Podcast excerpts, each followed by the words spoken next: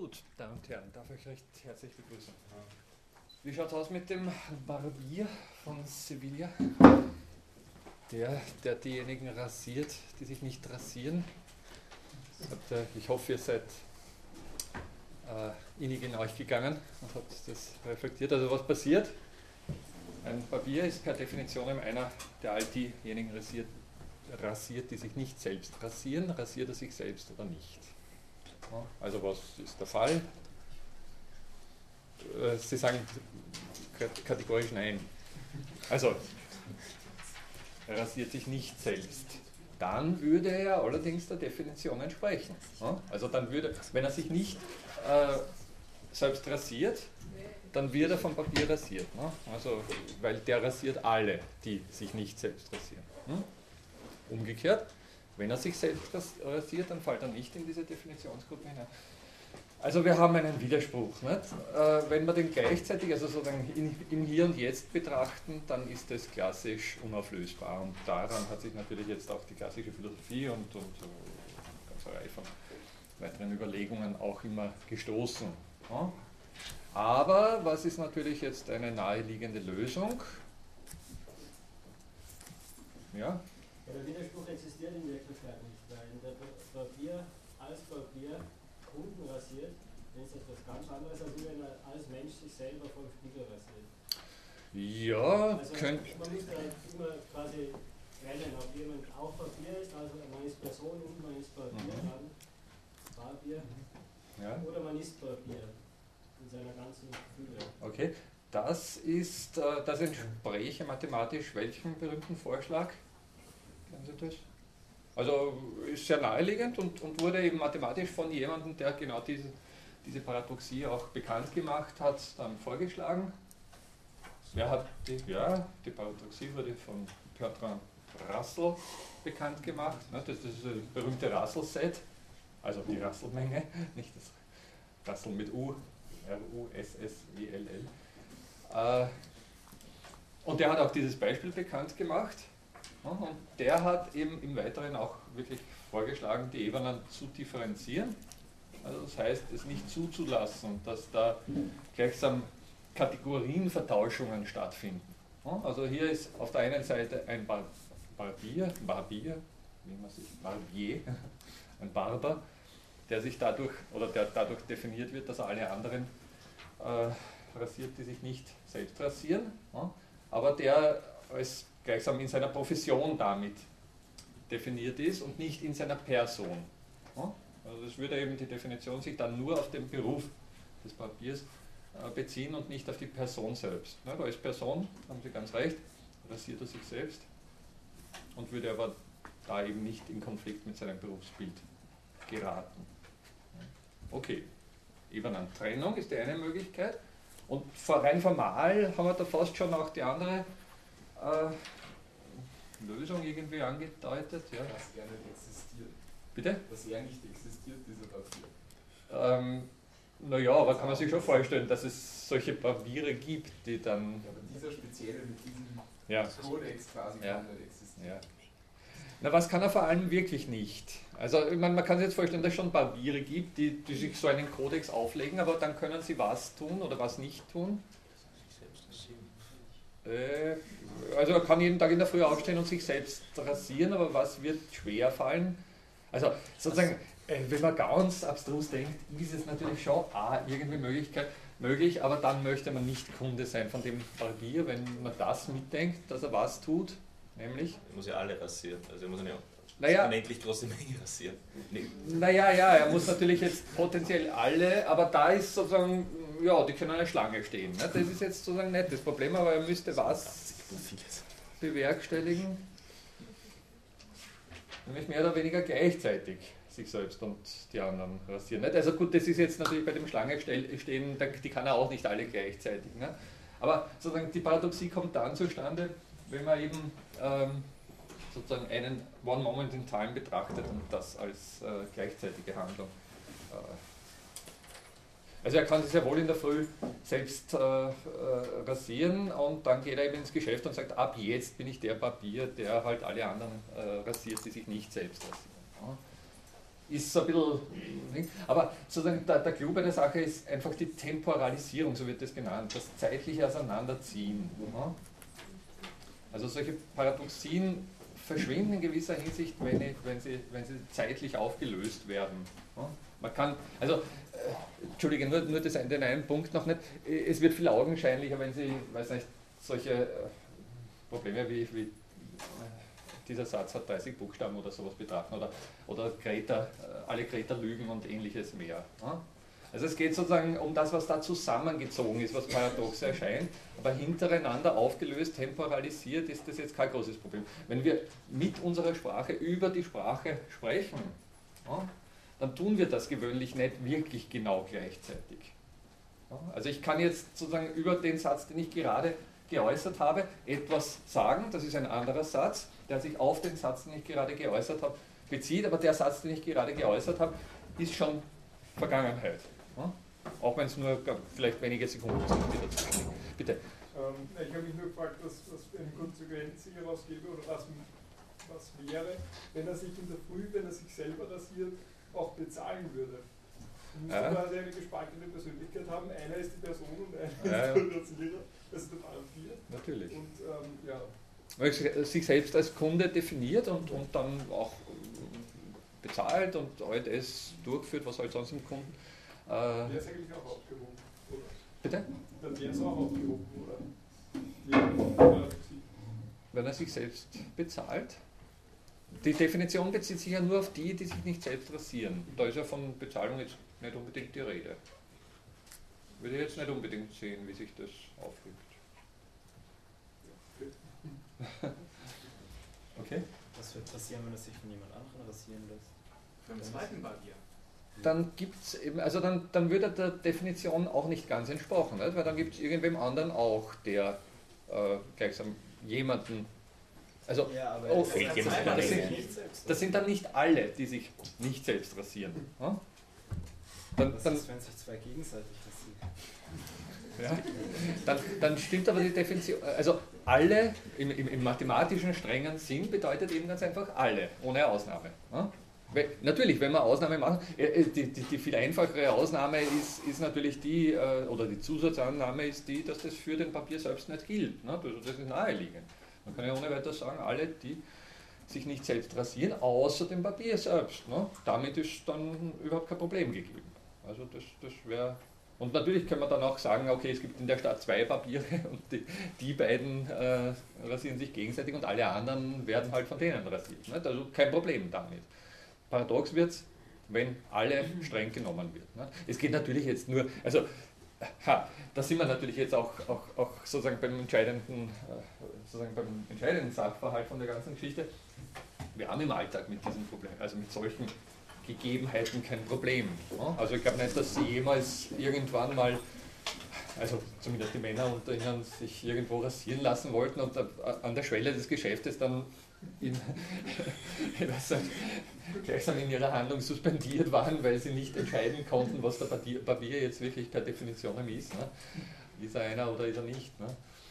Ähm, also im Alltag gleichsam, das sind mathematische, formale Probleme, ne? das ist schon klar. Aber es sind trotzdem äh, formale Probleme, die uns natürlich bis zu einem gewissen Grad auch darauf hinweisen, was unserem Denken zugrunde liegt. Und darum geht es ja. Nicht? Also das ist gleichsam das Um und Auf der, Geschichte, dass wir reflexive oder selbstreflexive äh, Wesen sind und, und äh, solche Selbstreferenzialitäten durchaus äh, kennen. Ja? Und, und also, äh, sprechend über das, also über das Sprechen zu sprechen, ist durchaus, würde ich mal würde ich mal glauben, vertraute Angelegenheit. Und noch vertrauter unter Philosophinnen und Philosophen ist natürlich, äh, über das Denken nachzudenken. Oder Wissen zu wissen und vieles mehr. Also da haben wir viele solche, Bezü äh, solche Selbstbezüglichkeiten oder Reflexivitäten. Und das sind die spannenden Geschichten. Und wir, wir vermuten, obwohl wir es eben dann doch auch nicht ganz genau wissen, aber wir vermuten, dass unser Bewusstsein da irgendwas damit zu tun hat. Also der ganze Bewusstseinsprozess. Und das ist ja sozusagen erkenntnistheoretisch die interessante Geschichte. Also wie funktioniert das Ganze, wie kommt es zustande, was ist da im Spiel? Und da ist natürlich durchaus mit solchen Überlegungen dann vielleicht ein bisschen was rückzuschließen. Oder ich meine, natürlich, man kann es jederzeit auch als Glasperlenspiel betrachten und sagen, naja, also zu was es gut ist, weiß ich nicht, weiß ich nicht genau, aber spannend ist es allemal, ne? sich so, sowas zu überlegen, sich solche Paradoxien auszudenken. Ne? Ähm, jedenfalls, wenn auch das keine Option ist für Sie. Jedenfalls spielen sie in der Philosophiegeschichte eine große Rolle. Also wir wissen, der Kreta, das ist ja ein viel zitiertes, dieser Epimenides, der, der, der kretanische Lüger, Lügner, ist ja ein viel zitiertes Problem und es gibt eine Unzahl von weiteren, nicht also ich glaube dieses schöne Beispiel, ob Gott einen äh, Stein äh, generieren kann, der so schwer ist, dass er ihn selbst nicht heben kann und vieles mehr als Scholastik, das, das haben wir ja schon angesprochen. Ja, solche seltsamen Verweisstrukturen. Naja, okay, Temporalisierung. Es lässt sich in der Zeit auseinander, also analytisch in der Zeit auseinanderziehen. Und da wird jetzt wieder etwas deutlich, was wir eben beim, beim, beim Spencer Brown schon angesprochen haben und, und äh, immer wieder, also was eigentlich jetzt dieser ganzen äh, Frage um Computation zugrunde liegt, ist natürlich eben diese Rekursion, dieses Schritt für Schritt etwas durchführen. Iterationen, habe ich immer wieder gesagt. Also da geht es gleichsam um etwas, was Schritt für Schritt vollzogen wird und wenn man so eine Temporalisierung gibt, ja, vielleicht, vielleicht noch die kleine Anmerkung dazu. Ähm, der Spencer Brown mit seinen Laws of Form hat eben im Zuge der Entwicklung, also ich habe ja das letzte Mal so, so ein bisschen angedeutet, es sind zwei grundsätzliche Gesetze und mit denen lassen sich natürlich beliebige Expressionen von solchen Beobachtungsunterscheidungen herleiten. Und wir haben ja auch äh, davon gesprochen, dass das, das was wir in der Regel tun, oder ja, im Alltag tun, aber auch in den Wissenschaften tun, als eine Aneinanderreihung von vielen, vielen Beobachtungsunterscheidungen interpretiert werden kann. Also wenn man also sozialwissenschaftlich beobachtet, dann unterscheidet man und bezeichnet. Und das nicht nur einmal, sondern aufbauend auf früheren Unterscheidungsbezeichnungen mehrmals.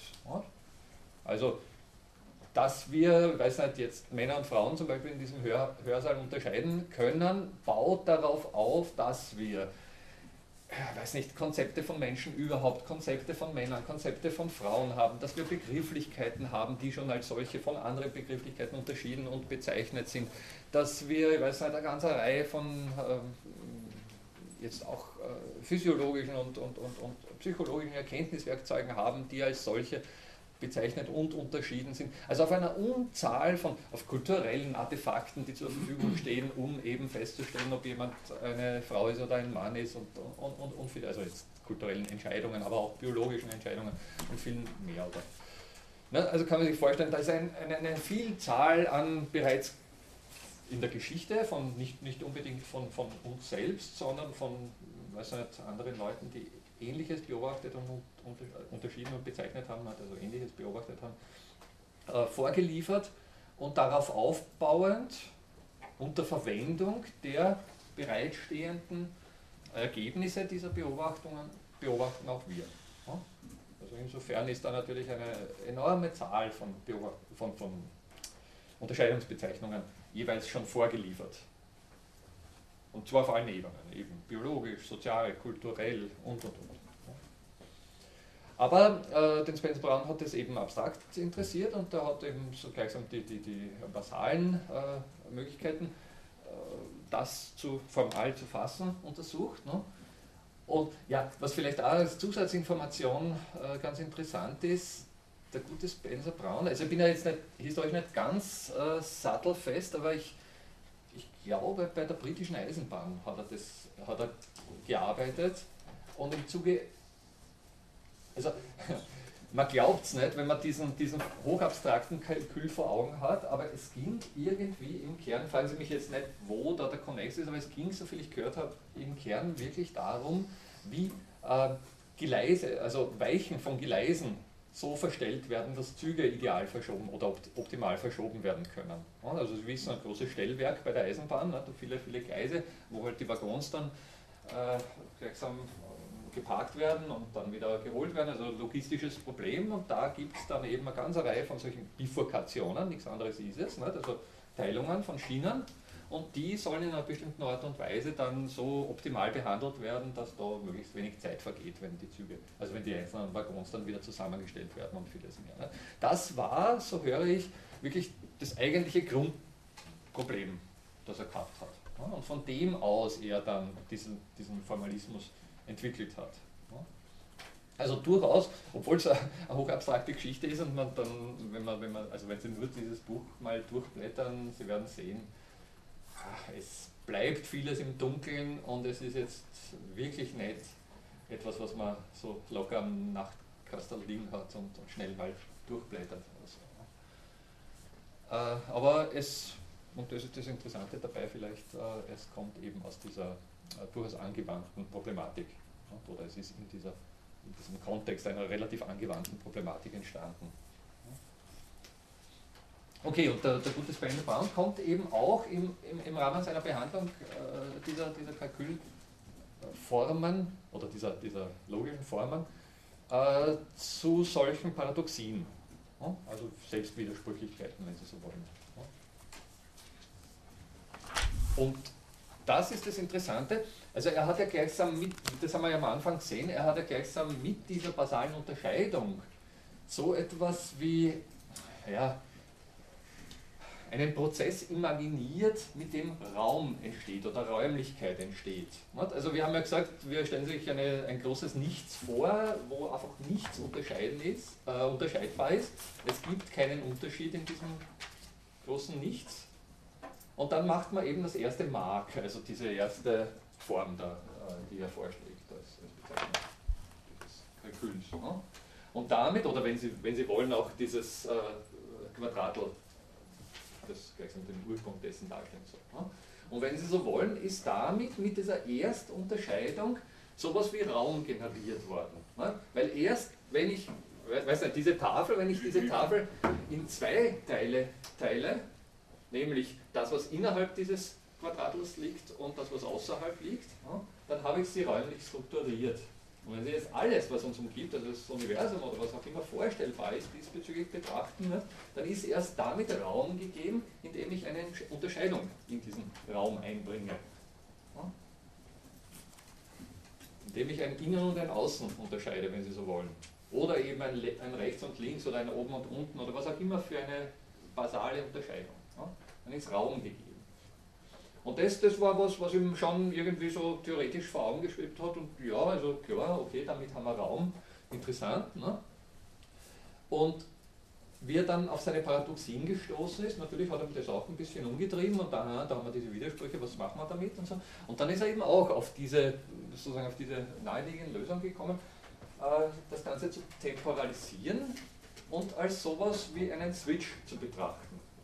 Wenn Sie sich nochmal den, den Barber vor Augen halten, äh, Sie sehen, dass wenn immer er, gleichsam, wenn man sich entscheidet, er rasiert sich selbst, dann kommt heraus, dass er, seiner, dass er dieser Definition nicht entspricht. Wenn man sich entscheidet, dass er sich nicht äh, selbst rasiert, dann kommt heraus, dass er der Definition entspricht. Aber es ist trotzdem jedes Mal Widerstand, sozusagen es führt zum nächsten Ergebnis. Und wenn Sie das Ganze rekursiv oder iterativ betrachten, dann haben Sie sowas wie ein Hin- und Herschalten, einen Switch.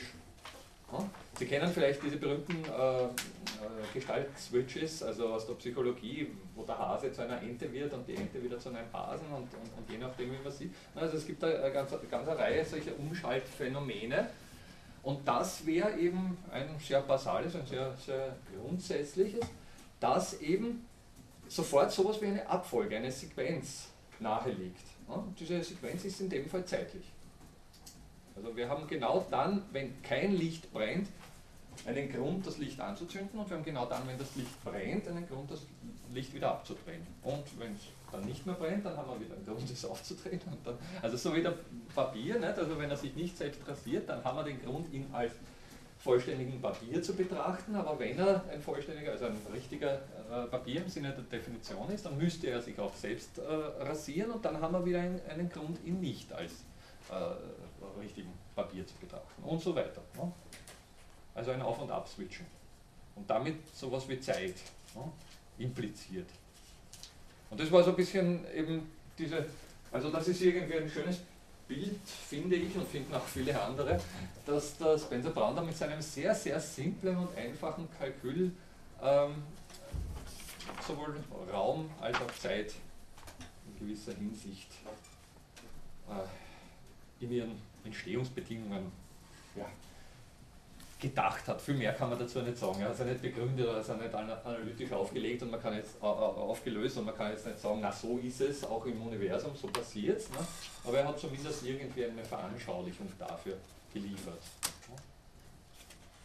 Das ist so ein bisschen auch der Hintergrund für, für meine weiteren Überlegungen. Ich möchte, also für das, was ich Ihnen heute zeigen möchte. Äh, vielleicht zunächst noch einmal diese Überlegung des Beobachters schlechthin. Nicht? Also gleichsam diese Unterscheidung, die hier gemacht wird, die wird von einem Beobachter gemacht. Ja?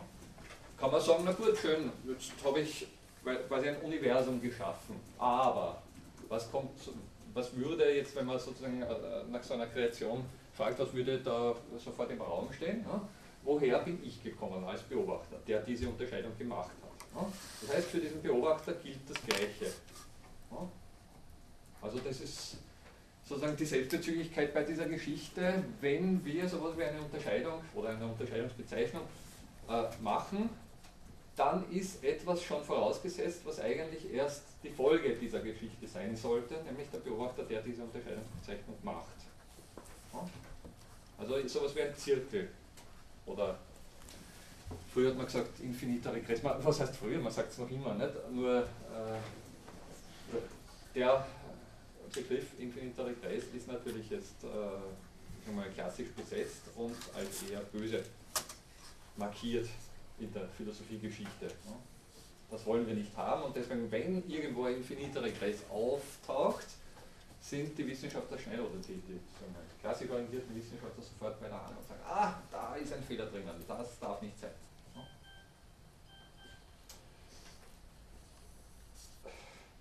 Kann natürlich nach wie vor sein, dass es irgendeine andere Erklärung gibt, die, die, ohne so etwas auskommt, ohne so eine Zirkularität auskommt, aber es weisen viele äh, darauf hin, dass eben diese Zirkularität im Spiel ist oder im Spiel bleibt. Und es gibt, und das ist sozusagen die andere Seite der ganzen Geschichte, aus dem Bereich der Computation dann Hinweise darauf, dass sie eigentlich gar nicht so störend ist, weil so etwas wie Eigenformen entstehen, wenn rekursive Prozesse ablaufen. Das heißt, Eigenformen, die emergieren, im wahrsten Sinne des Wortes, also im, strengen Sinn des Begriffs Emergenz, aus Umständen, deren Bedingungen eigentlich beliebig sind. Wir haben davon gesagt, dass wir eine ganze Reihe von Prozessen einfach als zufällig annehmen können. Das letzte Mal haben wir auch, ich glaube, wir haben kurz den PageRank-Algorithmus besprochen, richtig? Und, und auch, weiß nicht, Vertratungen in unserem Gehirn, die bis zu einem gewissen Grad der Geburt zufällig äh, vorliegen sollen und erst im Zuge des Entstehens dann äh, die Strukturen ausbilden, die dann für unser Denken maßgeblich sind.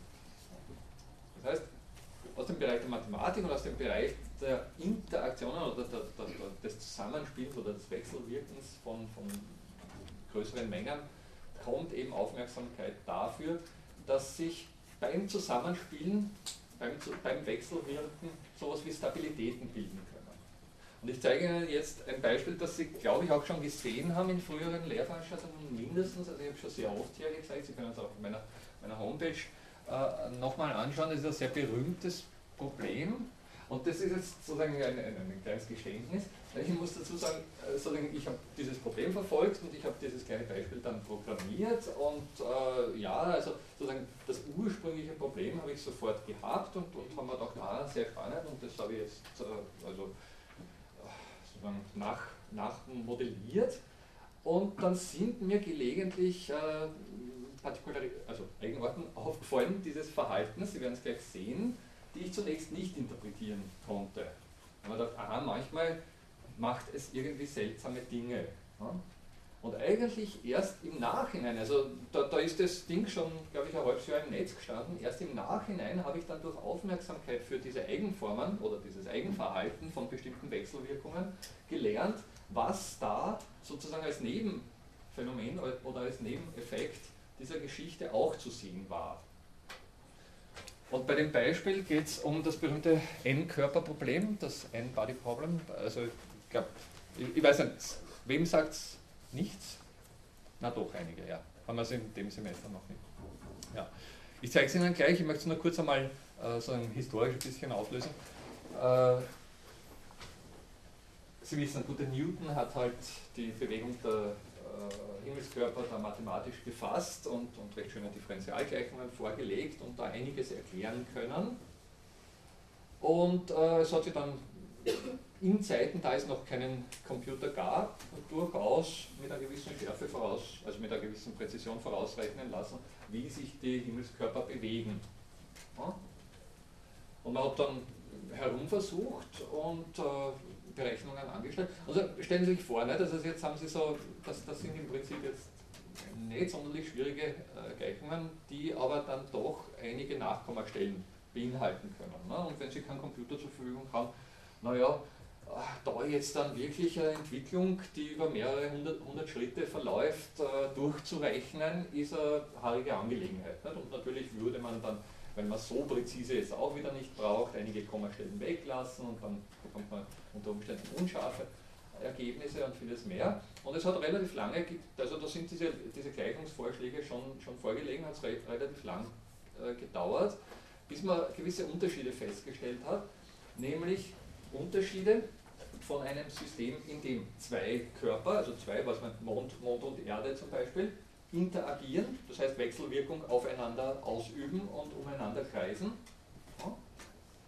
und Systemen, in denen zum Beispiel drei Körper interagieren. Erde, Mond und Sonne zum Beispiel. Und Wechselwirkung, also Gravitation aufeinander ausüben und umeinander kreisen. Also grundsätzlich würde man sofort sagen, naja, jetzt haben wir es für zwei, dann müsste es eigentlich mit mehr komplizierteren Berechnungen auch für drei und für vier und für fünf und so viele halt da herumschwirren gehen und das müsste im Prinzip relativ gleich ausschauen. Das ist aber interessanterweise nicht genau so. Und da ist man erst eigentlich, also da gab es einen berühmten Vorläufer, den Henri Poincaré, der das äh, Problem bemerkt hat, aber natürlich auch keine Computer zur Verfügung äh, gehabt hat, um das sozusagen wirklich zu erforschen. Er hat nur darauf hingewiesen, dass es eben bei Wechselwirkungen von mehr als zwei Körpern, also ab drei Körpern, zu Unregelmäßigkeiten kommt. Und das zeige ich Ihnen jetzt ganz einfach, weil dann können wir am besten drüber reden, wenn Sie es mal gesehen haben.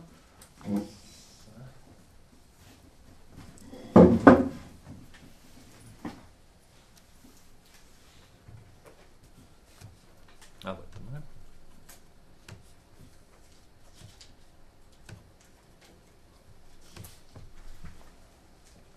Gleich.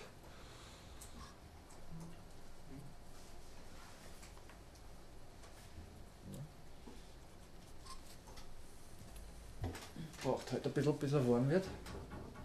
Ich hoffe, es wird noch schärfer. Ja. Also können Duster hier zwei Himmelskörper, also zwei Punkte sehen, ein rotes und ein weißes. Und Sie können auch sehen, dass ich hier äh, einen Gravitationsschalter habe, das heißt, ich kann eine äh, Wechselwirkung dazuschalten. Ich kann sie zunächst einmal ohne Wechselwirkung einfach um sich selbst kreisen lassen, was ich jetzt tue.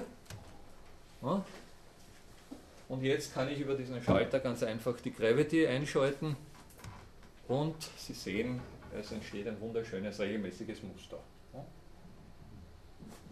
Wunderschön und bis in alle Ewigkeiten äh, schön, es kriegselt halt irgendwann mal den Raum voll. Okay, jetzt haben wir zwei, zwei Körper gehabt und jetzt erhöhe ich einfach auf drei Körper und führe das Ganze nochmal durch. Also zunächst einmal ohne Jetzt haben wir drei, ja, lassen die auch mal kreisen. Okay, und jetzt schalten wir hier die Gravity hinzu. Und Sie sehen kein schönes Muster, sondern Sie sehen das, was man Chaos nennt. Deterministisches Chaos.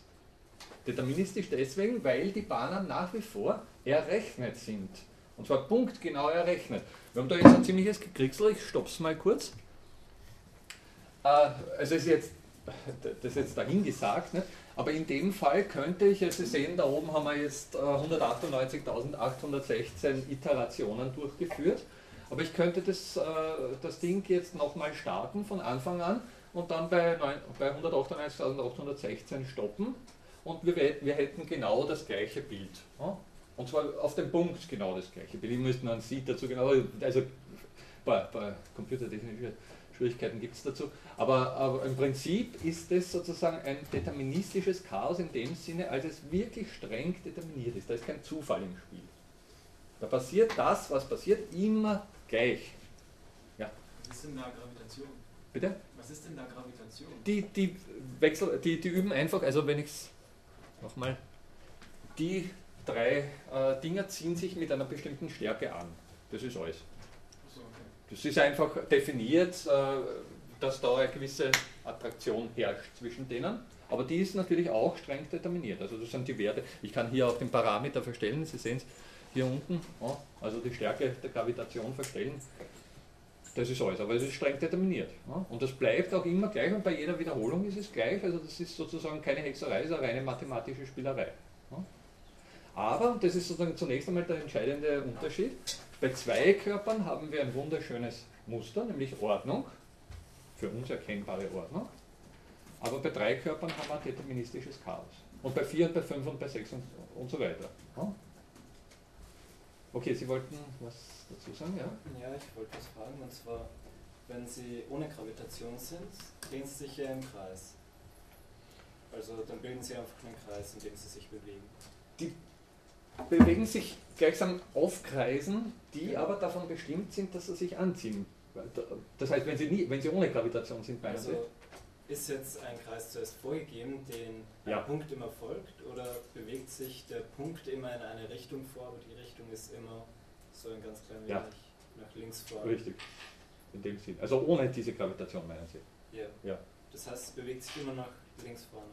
Also so wollen, ja. Also einfach um diesen Mittelpunkt herum und um einen fiktiven Mittelpunkt herum zirkuliert. Also einfach um es anschaulich zu machen. Diese Anfangsbedingung ist egal. Ne? Sie können im Prinzip äh, die auch auf geraden Bahnen äh, laufen lassen, nur, nur, müsste dann das, das, Aber wenn Sie äh, das Spielfeld. Bahnen laufen würden und wenn sie sich anziehen, kollidieren sie ja irgendwann einfach würden sie unter Umständen kollidieren, würden aber unter Umständen auch, wenn sie zu dritt sind, so sich wieder von ihrer Bahn abbringen. Dass sie, ich meine, sie, sie, ohne dass wir es sehen, könnte natürlich ohne weiter sein, dass sie da auch kollidieren. Nur würden sie da vielleicht sich wieder von ihrer Bahn abbringen lassen und vieles mehr.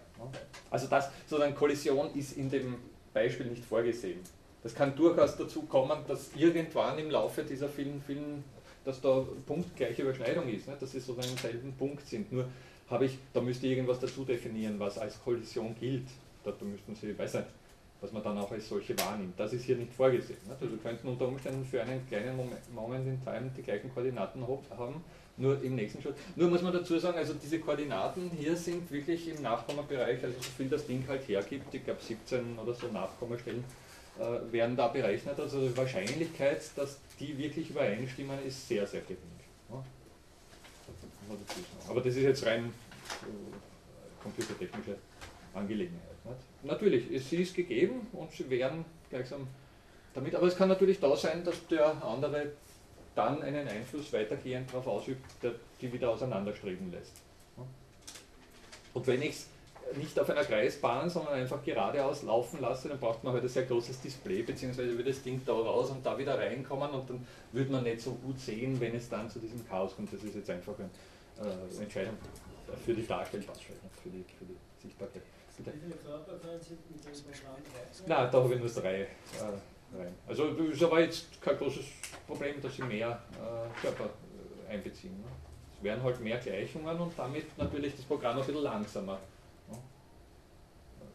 In einem anderen Zusammenhang kann man, kann man mit acht äh, Populationen, also das, das ist jetzt nicht ganz unähnlich, äh, zum Beispiel einer Wechselwirkung, wie es im, im, im Tierreich bei diesen äh, Beute, Predator Prey, wie heißt es auf Deutsch, ähm, also Raub, Raubtier- und Beutebeziehungen haben. Also das haben wir, glaube ich, auch schon mal hergezeigt, wenn Sie sich vorstellen, Hase und, und, und Fuchs und äh, der Fuchs frisst die Hasen, aber wenn die, Hasen, wenn die Hasenpopulation zu gering wird, dann hat der Fuchs nicht viel zu essen und kann sich deswegen nicht gut ernähren. Ne? Und wenn er sich nicht gut ernährt, wird er sich auch nicht üppig fortpflanzen. wenn er sich nicht üppig fortpflanzt, wird die Population weniger und damit haben die Hasen mehr Chance und werden wieder mehr. Ne? Also Fuchspopulation nimmt ab, Hasenpopulation nimmt zu ne? und im nächsten Schritt haben sie dann wieder sehr viele Hasen. Der Fuchs findet wieder viel zu essen, kann sich üppig ernähren ne, und sich gut fortpflanzen und wird wieder mehr. Und damit werden die Hasen wieder weniger ne, dezimiert und so weiter. Also bei zwei Populationen gibt es solche berühmten Schwingungen, die so ein bisschen nachlaufend sind.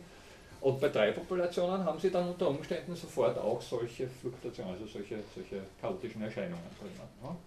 Und bei vier und fünf Populationen, also bei reichhaltigeren Ökologien haben sie sofort solche eher chaotischen äh, Geschichten im Spiel ja, wenn Sie da mit sowas herumspielen wollen, ich, ich habe das eh schon oft gesagt, ich, ich bin ja so ein Hobby-Androidler. Äh, ich, ich bastel da so Android-Apps für, für das äh, Smartphone. Wer immer ein Android-Smartphone äh, hat unter Ihnen, kann sich dann auf meiner Seite ein paar so Sachen runterladen. Und da gibt es auch so eine Population von äh, Raubtieren und, und, und, und, also simuliert natürlich Raubtieren und, und äh, Beutepopulationen und ich glaube, da sind, wenn ich jetzt richtig in Erinnerung auch acht Populationen in dieser Art und Weise interagierend äh, darstellbar. Okay. Ja, obwohl das alles total berechenbar ist, kann ich nicht aufgrund vom vorigen Schritt sagen, wie der nächste ausschaut. Na, also, oder halt, ich kann es nicht sehen anhand vom Wirken. Wenn Sie rechnen können, sehr wohl. Also wenn, sozusagen wirklich, wenn Sie äh, diese Differentialrechnungen gleichsam zu Fuß ausrechnen wollen oder jetzt auch im Computer eingeben und einfach Schritt für Schritt durchführen, ne, dann ist es streng determiniert. Da können Sie schon rechnen. Nur, äh, also erstens mal rein optisch ist es ein Chaos. Ja, also rein optisch äh, sieht man sofort, da ist offensichtlich kein, keine Ordnung vorhanden. Also da, da ist irgendwie nicht so recht klar, was sich da tut. Äh, aber ähm, äh, darüber hinaus, das ist jetzt sozusagen, das führt ein bisschen weiter über das, was ich jetzt sagen wollte, hinaus, aber es ist auch ein wichtiger Aspekt. Darüber hinaus sind diese Dinge extrem anfällig für kleinste Anfangsunterschiede. Sensi Sensitivity to uh, Initial Conditions wird es genannt und ist als sogenannter Schmetterlingseffekt berühmt geworden. Also Sie kennen diesen berühmten Schmetterlingseffekt. Ein äh, Schmetterling, der in weiß nicht, Mexiko mit den Flügeln schlägt, löst in Texas einen Tornado aus. Und das ist so gemeint. Das heißt, äh, sie starten diese Entwicklung mit einem ganz, ganz geringen Anfangsunterschied im, weiß nicht, siebten, achten Nachkommabereich. Eine einzige Stelle verschieden im, im, im siebten oder achten Nachkommabereich. Und nach wenigen Entwicklungsschritten äh, laufen die nicht nur irgendwie parallel, weil sie eben ganz leicht unterschiedlich sind, sondern im Gegenteil, die laufen wirklich völlig divers auseinander. Das ist sozusagen diese berühmte Sensibilität äh, für Anfangsunterschiede. Und deswegen ist es einfach unmöglich, ja, das berühmteste Beispiel ist das Wetter. Also sozusagen, man könnte anhand der Temperatur, der, Druckbedingungen, der Windverhältnisse und vieles mehr sehr viel berechnen aber das Problem ist, dass sie die Werte, die sie brauchen, die Anfangswerte, um diese, um diese Berechnungen durchzuführen, nie so genau feststellen können. Ja? Also da sind die Computer wirklich auch schon enorm leistungsfähig und wir haben sehr viele Wetterstationen, die sehr gute Daten liefern, aber Sie wissen selbst, mehr als vier Tage in etwa äh, ist die Wettervorhersage nicht zuverlässig, ganz einfach deswegen, weil dann die, diese berühmten Entwicklungen eintreten und die Werte zu sehr auseinanderstreben. Dann kann sehr viel passieren. Das sind diese berühmten chaotischen Wechselwirkungen. Sie haben beim Wetter auch eine Vielzahl von Faktoren im Spiel. Also nicht nur zwei, zwei äh, gleichsame Entwicklungen, die interagieren, sondern viel mehr als zwei. Ja? Auch, auch mehr als drei natürlich, aber grundsätzlich äh, mehr als zwei und damit ist es schwer vorhersagbar. Ganz einfach, weil, weil es auseinanderstrebt. Ja, bitte. Was heißt das Continuous ähm, wo? Interview-Updates.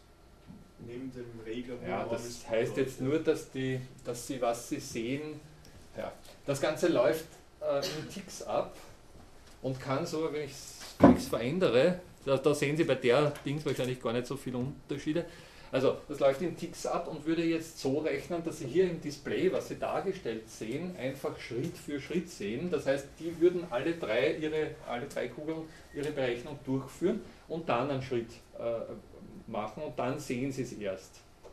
Und so machen die die Berechnung und sie sehen sofort von jedem einzelnen Kugel äh, die Berechnung. Okay, weil ich habe gestern einen Text gelesen und da ging es um, um diesen, so wie ich es verstanden habe, so auf Englisch, um, um diesen Schmetterlingseffekt. Und da stand, Ja. State Machines dafür Ja. anfällig sind. Ja. Dass ich dachte, das hat damit zu tun. Aber können Das- Sie vielleicht sagen, warum? Jeder Computer ist sowieso eine Discrete äh, State Machine. Der rechnet in diskreten, also es gibt sozusagen kein Kontinuum im Computer, weil sie Schritt für Schritt rechnen. Also das ist klassisch diese äh, Licht ein, Licht aus oder Strom fließt, Strom fließt nicht äh, Sache. Nicht? Wenn sie, na, das, das bezieht sich nur auf das Display, das hat jetzt mein Computer selber nicht gesehen. aber da, da war doch gerade jetzt, Sie haben gesagt, das wäre ja auch extrem anfällig für Anschlussunterschied. Dieses Programm. Das ist auch ein, äh, das ist ein Computer und ein Computerprogramm und deswegen ist es eine Discrete State Machine und deswegen ist es, so. genau deswegen ist es eben auch. Also kontinuierlich ist sie nicht anfällig. Nein, das ist damit nicht gesagt, wir können, Sie können auch äh, eigentlich nicht kontinuierlich rechnen. Es gibt keinen kontinuierlichen, Kon äh, Sie, Sie können, also wenn Sie drei solche Differentialgleichungen haben, ne, dann lösen Sie die erste in Bezug auf die zweite, Sie lösen die zweite in Bezug auf die dritte, Sie lösen die dritte in Bezug auf die erste und die erste wieder. Das ist Schritt für Schritt gleichsam. Sie können, da, da, da lässt sich nichts vorstellen, was fließt, was wirklich kontinu. Ich meine, äh, sozusagen seit, seit wir die Computer haben, fällt es überhaupt schwer, auch jetzt in der Quantenmechanik und, und, und im Universum schlechthin, sich noch äh, kontinuierliche Pro- Prozesse vorzustellen. Ja?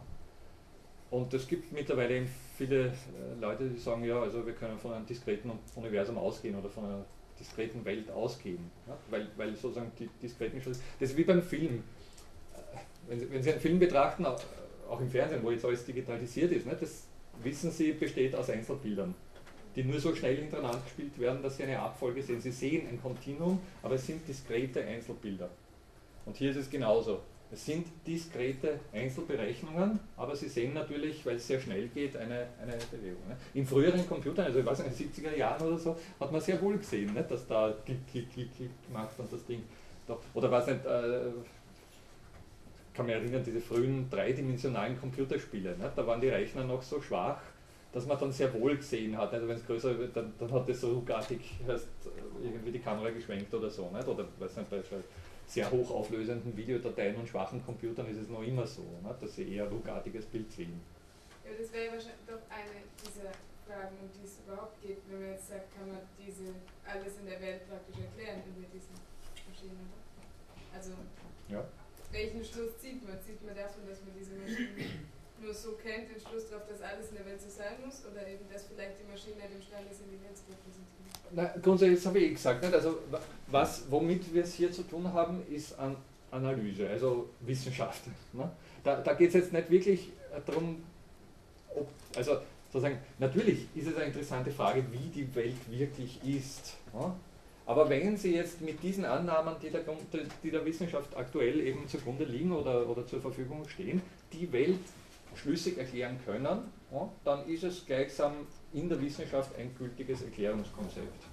Und da ist es aktuell so, dass man der Meinung ist, ja, also die diskreten äh, Schritte sind eigentlich das, was, naja, natürlich ist sehr vieles offen in der Wissenschaft und noch nicht erklärt. Ne? Und natürlich kann man ohne weiteres sagen, ja, aber das wäre unter Umständen, wenn wir sowas wie Analogrechner hätten, also kontinuierliche Rechner hätten, dann unter Umständen doch fassbar. Ne?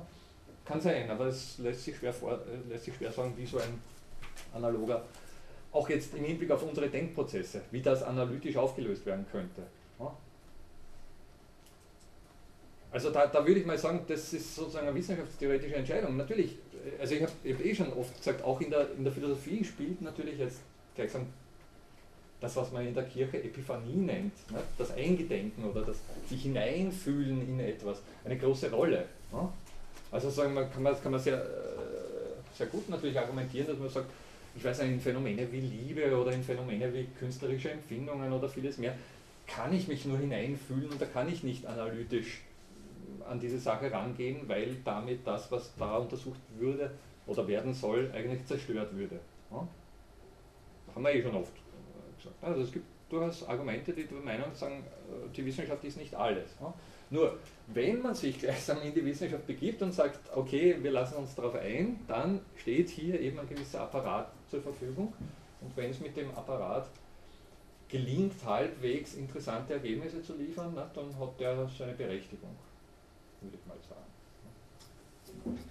Sie haben jetzt ähm, vorhin gesagt, dass man, also dass das Bild im Endeffekt immer gleich aussieht bei diesem Programm mit den drei Punkten und Gravitation an. Dann haben Sie aber gesagt, dass die, dass die Anfangsgrundlage ja. äh, sehr viel verschieben kann. Das heißt, es gibt eigentlich dann da ganz streng genommen keinen wirklichen Attraktor, sondern der Attraktor ist nur das, das was wir als Chaos aufnehmen würden. Moment, auf den Attraktor komme ich erst, auf den Eigenwert komme ich erst zu sprechen, das habe ich Ihnen noch gar nicht gezeigt. Ne? Also das ist sozusagen der Punkt, auf den ich eigentlich jetzt hinaus will, aber das habe ich Ihnen noch nicht gezeigt. Jetzt haben wir Sie haben mir vorhin gesagt, dass wenn Sie das Programm jetzt 20 Mal laufen lassen, dass es immer gleich ausschaut. Ja. Das heißt aber, nur dass wir es als gleich wahrnehmen. Also nicht, dass der Strich wirklich genau da wieder langläuft, sondern nur, dass wir es wieder als Chaos aufnehmen würden. Weil Schauen Sie, wenn, wenn, ich hier drauf drücke. Dann setzt der äh, Computer diese Pünktchen in eine Situation hier. Und diese eine Situation, in die er sie setzt, ist ein, eine Zufallssituation, ganz einfach deswegen, weil das Ding so eingestellt ist. Ich könnte aber jetzt das Ding so einstellen, dass er es immer, wenn ich da drauf drücke, in die gleiche Situation stellt. Also sagen wir mal, alle hier auf einer Linie vom Nullpunkt weggehend, alle in einer Linie nach Süden hinunter genau aufgelistet. Dann, dann stehen sie genau Und dann würde wirklich haargenau jedes Mal. Ich müsste nur das wegschalten, dass es, dass es hier zufällig irgendwo anders auf diesen Kreisbahnen positioniert. Wenn ich dann ein, einen der Punkte auch nur ein Kästchen sozusagen nach links versetzt, dann wäre das, das Endbild aber schon ein anderes. Dann wäre das richtig. Ah, okay. Also, angenommen, ich stelle es jetzt so ein, die liegen alle genau auf einer Linie und ich lasse laufen bis zur hunderttausendsten Stelle und dann kann ich es eben 100.000 Mal laufen lassen, immer bis zur hunderttausendsten Stelle und das Bild würde ganz genau gleich ausschauen. Das ist eben eine determinierte Maschine. Wenn ich allerdings jetzt wieder hier diese Linie sehe und die, die, die beiden oberen auf der Linie belasse und das untere um eine Nachkommastelle, weiß nicht, irgendwas ganz Kleines, ein Stückchen weiter rüber setze und das wieder laufen lasse bis zum hunderttausendsten Schritt, dann würde etwas komplett anderes. Und zwar was fundamental anderes rauskommen. Okay, das, das ist sozusagen gemeint.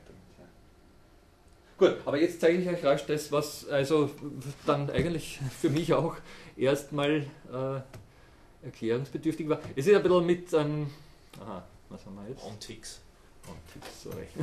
Ja, sehen Sie, da ist der Unterschied. Nicht? Also jetzt rechnet er und das Ganze äh, läuft langsam. Außerdem haben wir die Gravity schon zugeschaltet. Wir beginnen einfach ohne Gravity zunächst einmal.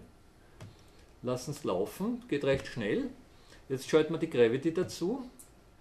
Und jetzt schalte ich es auch ein bisschen schneller, damit es schneller geht. Und ich hoffe, dass das sich, ah, stellt sich schon ein.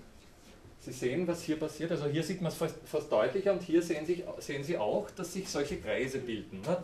Ich meine, das ist wieder so ein Bild, das die untere Seite geht oben weiter und die rechte Seite geht links weiter. Ne? Das ist wieder so ein Torus.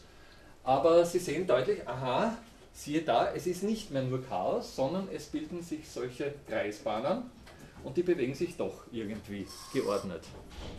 Und das sind die berühmten Eigenwerte. Das sind diese berühmten Eigenformen, die sich gebildet haben.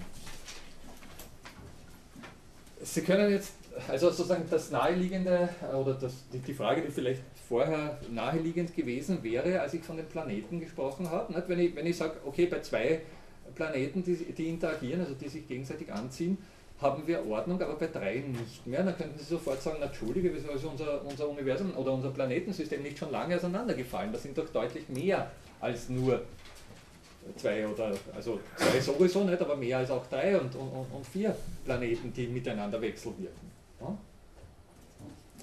Der Grund ist diese seltsame Erscheinung, dass, obwohl es sich, schauen Sie mal, also das ist jetzt natürlich sehr zusammengezogen, wir können den Versuch auch nochmal durchführen. Naja, dann haben Sie gesehen. Machen wir nochmal einen Versuch. Und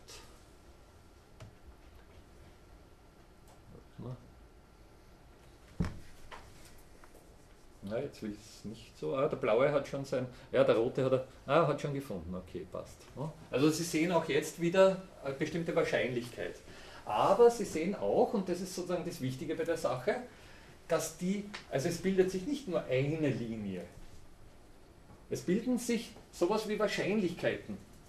Eine Form, ein, ein, ein, eine Kreisbahn in dem Fall, die sowas wie naja, einen Bereich einnimmt, einen Phasenraum einnimmt. Innerhalb diesen, dieses Phasenraums ist es wahrscheinlich, dass, die, äh, dass, der, dass der Kreis läuft, aber es läuft nicht immer auf der genau gleichen Bahn. Das ist sozusagen das Entscheidende bei dieser Sache. Das sind komplexe Eigenformen. Wir haben diese, diese anderen Beispiele, diese kleinen mathematischen Beispiele, die so rekursiv aufeinander äh, bezogen werden und dann zum Beispiel zur Zahl 2 äh, tendieren, nicht gesehen. Können Sie sich erinnern? Also wir haben, so, so, wie hat es gelautet? Ich glaube, äh, 2x plus 1 halbe oder so irgendwas war da die, die Formel. Muss jetzt nachschauen. Aber es gibt ja unzählige. Bitte? X durch, x durch 2 plus 1, glaube ich. Ja, oder sowas, ja. Also es gibt ja unzählige solche rekursiven Funktionen, die sofort auf eine bestimmte Zahl, auf eine bestimmte Zahl hinauslaufen. Bei der simplen Rekursion war es die Zahl 2 zum Beispiel. Und zwar immer die Zahl 2, also punktgenau sozusagen ein Attraktor wird angestrebt. Das ist ein Fixed Point Attraktor, so wird es genannt. Da wird gleichsam ein bestimmter fixierter Punkt angestrebt. Es gibt auch eben periodische Attraktoren, zum Beispiel dieser Lichtschalter, den ich vorher erwähnt habe, nicht? Auf- und Ab-Bewegung, 1, 0 oder 1, minus 1, was auch immer, sind periodische Attraktoren. Und das hier sind sogenannte Strange Attractors, seltsame Attraktoren. Seltsam deswegen, weil sie eine gewisse Wahrscheinlichkeit bergen, dass sozusagen die Form bewahrt bleibt, aber doch nicht punktgenau bewahrt wird. Ein viel äh, berühmteres Beispiel ist das hier, dass eben diese, halt, Entschuldige, dass eben diese äh, Schmetterlingsgeschichte wiedergibt. Sie werden es gleich sehen. Das ist der berühmte Schmetterling des Lorenz-Attraktors. Ja? Der wird,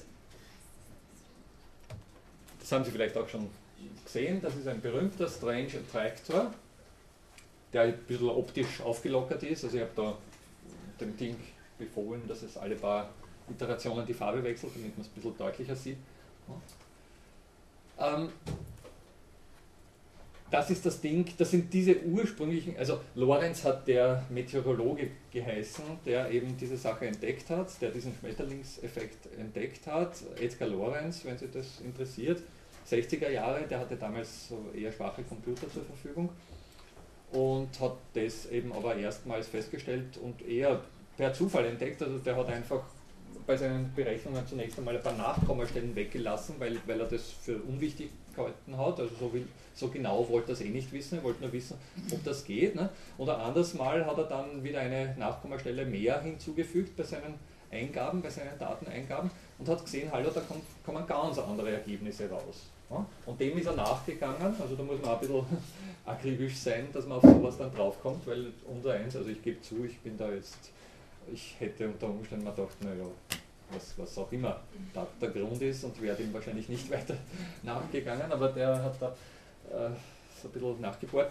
und ist eben draufgekommen, hallo, es gibt tatsächlich eben diese Sensitivität gegenüber Anfangsunterschiede und zwar sehr kleine Anfangsunterschiede. Ja? Das war sozusagen der Punkt bei dieser Sache. Hat dabei aber eben auch festgestellt, dass Sie haben hier also ein System von drei interagierenden Differentialgleichungen und die Werte sehen Sie dort unter A, B, C äh, gegeben, also die Parameter, die da drinnen stecken in diesen äh, Gleichungen, finden Sie im Internet auf Schritt und Tritt, also brauchen nur bei, bei, bei Wikipedia dann die äh, Lorenz Equation eingeben oder, oder Schmetterlingseffekt oder was auch immer. Nicht? Gute Erklärungen, auch in mathematischer Hinsicht. Oder, also ist jetzt keine große Hexerei und ist auch sehr berühmt. Ne? Aber was sozusagen das Interessante an der Geschichte ist, er hat festgestellt, hallo, das verläuft in diesen Bahnen, aber da wiederholt sich nichts. Das Ding bleibt in dieser Form. Es bleibt, wir können es ewig laufen lassen, es wird dichter natürlich, also sagen wir, es wird farblich, es überschreibt sich dann, es, es, es wird dichter, aber es beginnt sich nicht irgendwann mal auf irgendeine dieser, dieser eiförmigen Kreisbahnen einzuschießen. Oder beziehungsweise es sind ja Achter, nicht? also der rotiert einmal hier und einmal wieder hier und einmal wieder hier und einmal wieder hier. Ne? Also es sind so Achterformen. Und der beginnt sich bei diesen Parametern nicht zu wiederholen. Und zwar in aller Ewigkeit, so viel man weiß. Das ist ein Strange Attractor, der nur so etwas wie einen Phasenraum äh, definiert, innerhalb dessen es wahrscheinlich ist, dass sich diese Entwicklung abspielt, aber eben nur wahrscheinlich. Ja? Sondern Sie sehen es hier, also es ist 100%, dass sich hier innerhalb dem, was hier durch diese Form angedeutet ist, abspielt und 100% sicher, dass sich es nicht hier irgendwo abspielt. Aber wo sich es hier drinnen abspielt, ist eben einfach eine Sache der jeweiligen äh, Voraussetzungen. Aber auch das ist ein determinierter Prozess. Da ist kein Zufall im Spiel. Das ist wieder ein grundsätzlich errechnender äh, Prozess. Wenn ich das wieder da bis, jetzt haben wir gerade 163, 218, wenn ich es wieder bis daher ablaufen lasse, habe ich wieder genau die gleiche Form. Okay, Eigenformen. Interaktionen, Wechselwirkungen laufen auf Eigenformen hinaus. Können deterministisches Chaos erzeugen, können sehr chaotisch sich entwickeln, können aber auch auf Eigenformen hinauslaufen. Da gibt es ein bisschen äh, Diskussion in der, in der Wissenschaft. Es gibt Leute, die der Meinung sind, dass alle Interaktionen, rekursiven Interaktionen, auf Eigenformen hinauslaufen. Es gibt solche, die der Meinung sind, dass nicht alle auf Eigenformen hinauslaufen. Und es gibt solche, die der Meinung sind, dass sie im Prinzip alle auf Eigenformen hinauslaufen. Nur ist die Frage, wann sie diese Eigenformen finden. Also es kann durchaus sein, dass es, Sie haben gesehen beim folgenden Beispiel, es hat eine Zeit lang gedauert, bis diese Eigenformen gefunden wurden. Und dann ist es natürlich jetzt sozusagen für unsere menschliche Lebenszeit unter Umständen bei, bei, bei gewissen äh, Wechselwirkungen einfach nicht, nicht machbar, diese Eigenform festzustellen, weil das zu lange dauert. Okay, jetzt sind wir bei diesen mathematischen Dingen und jetzt kommen wir, ja, muss ich bloß dazu schauen. Ha, ich starte etwas anderes, Sie entschuldigen mich ganz kurz, weil ganz einfach die Entwicklung des anderen, das ich Ihnen unbedingt noch zeigen will, eine Zeit lang dauert und wir, äh, und wir dann unter Umständen nicht genug Zeit haben. Ähm, ich komme aber gleich zu den Eigenformen zurück. Es geht wieder um so eine Game of Life ähnliche Situation. Sie können sich erinnern, Game of Life war ja ein zellulares Automaton, ein, ein zweidimensionales zellulares Automaton, gleich auch zur Wiederholung. Ne? Wo von einer bestimmten Anfangskonstellation durch streng deterministische Befolgung der Regeln etwas äh, entsteht, was dann durchaus unter Umständen auch als interessant wahrgenommen werden kann. Bei diesem äh, F-Pentomino, dass eben die Ausgangssituation, Sie können sich erinnern, diese kleine Figur da, die die Ausgangssituation eben für äh, das normale Game of Life ist, äh, geht es darum, dass da Kleider, äh, diese kleinen flutschenden Dinger entstehen, die dann bis in alle Ewigkeit ins Universum hinauszischen. Ja, können Sie sich erinnern. Also haben wir, ja, haben wir ja gesehen, beziehungsweise wenn Sie sich nicht erinnern können, schauen Sie im Internet nach, gibt es 100.000 Erklärungen dazu. Ja. Bei diesem Game of Life sind die Regeln so, dass ein, eine weiße Zelle, also wir haben einen schwarzen Hintergrund und eine weiße Zelle wird dann geboren, wenn drei benachbarte Zellen von den acht umgebenden, drei benachbarte Zellen bereits weiß sind dann wird eine, die eben drei Nachbarn hat, ebenfalls weiß. Und die zweite Regel ist, dass sie nur dann weiß bleibt, wenn mindestens zwei oder drei benachbarte äh, Zellen ebenfalls weiß sind. Ja? Und diese Regel, rein, rein, formal, wird dann gern oftmals, ah, jetzt wieder verkleiden, also einfach so hingeschrieben, dass B für born, born, also geboren, born 3 Schrägstrich S für survived 2.3 geschrieben wird. B3 Schrägstrich S 2.3. Das ist eine formale Übereinkunft, dass man so eben die Regeln für dieses Game of Life definiert. Also Born bei drei benachbarten äh, Zellen und Survived bei zwei oder drei benachbarten Zellen. Okay? Und hier geht es jetzt um ein zellulares Automatum, das der Regel B37 S23 gehorcht. Das heißt, es wird eine weiße Zelle geboren, immer dann, wenn es drei benachbarte oder sieben benachbarte Zellen gibt. Und es wird, äh, und die, die, die weiße Zelle bleibt am Leben, survived, wenn es zwei oder drei, so wie beim, beim normalen Game of Life auch äh, der Fall ist. Ja? Also eine kleine Zusatzbedingung, aber keine sonderlich große. Und diese schöne Zusatzbedingung, ich lasse mal laufen, also ich, ich starte es mal, startet in dem Fall von dieser seltsamen Figur. Ja? Und wir lassen es laufen. Und ich lasse deswegen jetzt schon laufen, weil die Entwicklung, und ich hoffe, dass das hinhaut, ich habe es jetzt zu Hause gerade probiert, da hat es geklappt, aber sozusagen, wir werden wahrscheinlich die Zeit nicht haben, das, das Ganze ein zweites Mal durchzuführen, wenn es nicht hinhauen sollte, aber ich hoffe, weil es ähm, sehr, sehr lange läuft, bis da das zu sehen ist, was ich äh, will, dass Sie sehen. Aber um es gleich vorwegzunehmen, es ist, ähm, ja, es geht um Order from Noise, also um Ordnung, die aus scheinbar zufälligen Prozessen entsteht und es äh, geht durchaus um sowas wie eine kleine Universumskreation. Also Sie werden jetzt hier auf der Leinwand die Entstehung eines Universums äh, mitverfolgen können, wenn alles gut geht. Wir starten das Ding mal und ihr habt da leider keine Maus, deswegen ist das Handhaben ein bisschen schwer. Werde mal erstens dieses Ding da weg, ich glaube das ist der Knopf, ja. Und hier starte ich das und dann mache ich es auch kleiner. Na? Wieso kann ich es nicht kleiner machen? Vielleicht zuerst Pause. Reinklicken mit dem Ja, ja, ah ja. Okay. Müssen wir schauen, dass wir es ganz in der Mitte erwischen. Also na, da. Ja. So wäre es. Okay. Also Sie sehen, ein paar Kleider fliegen schon weg.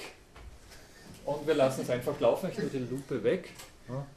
Und Sie sehen, also das war ja auch ein Punkt bei dem Game of Life, dauert es zwar auch eine Weile und es tut sich einiges, aber irgendwann ist dann Schluss und alle sind nur mehr statisch und es tut sich nichts mehr.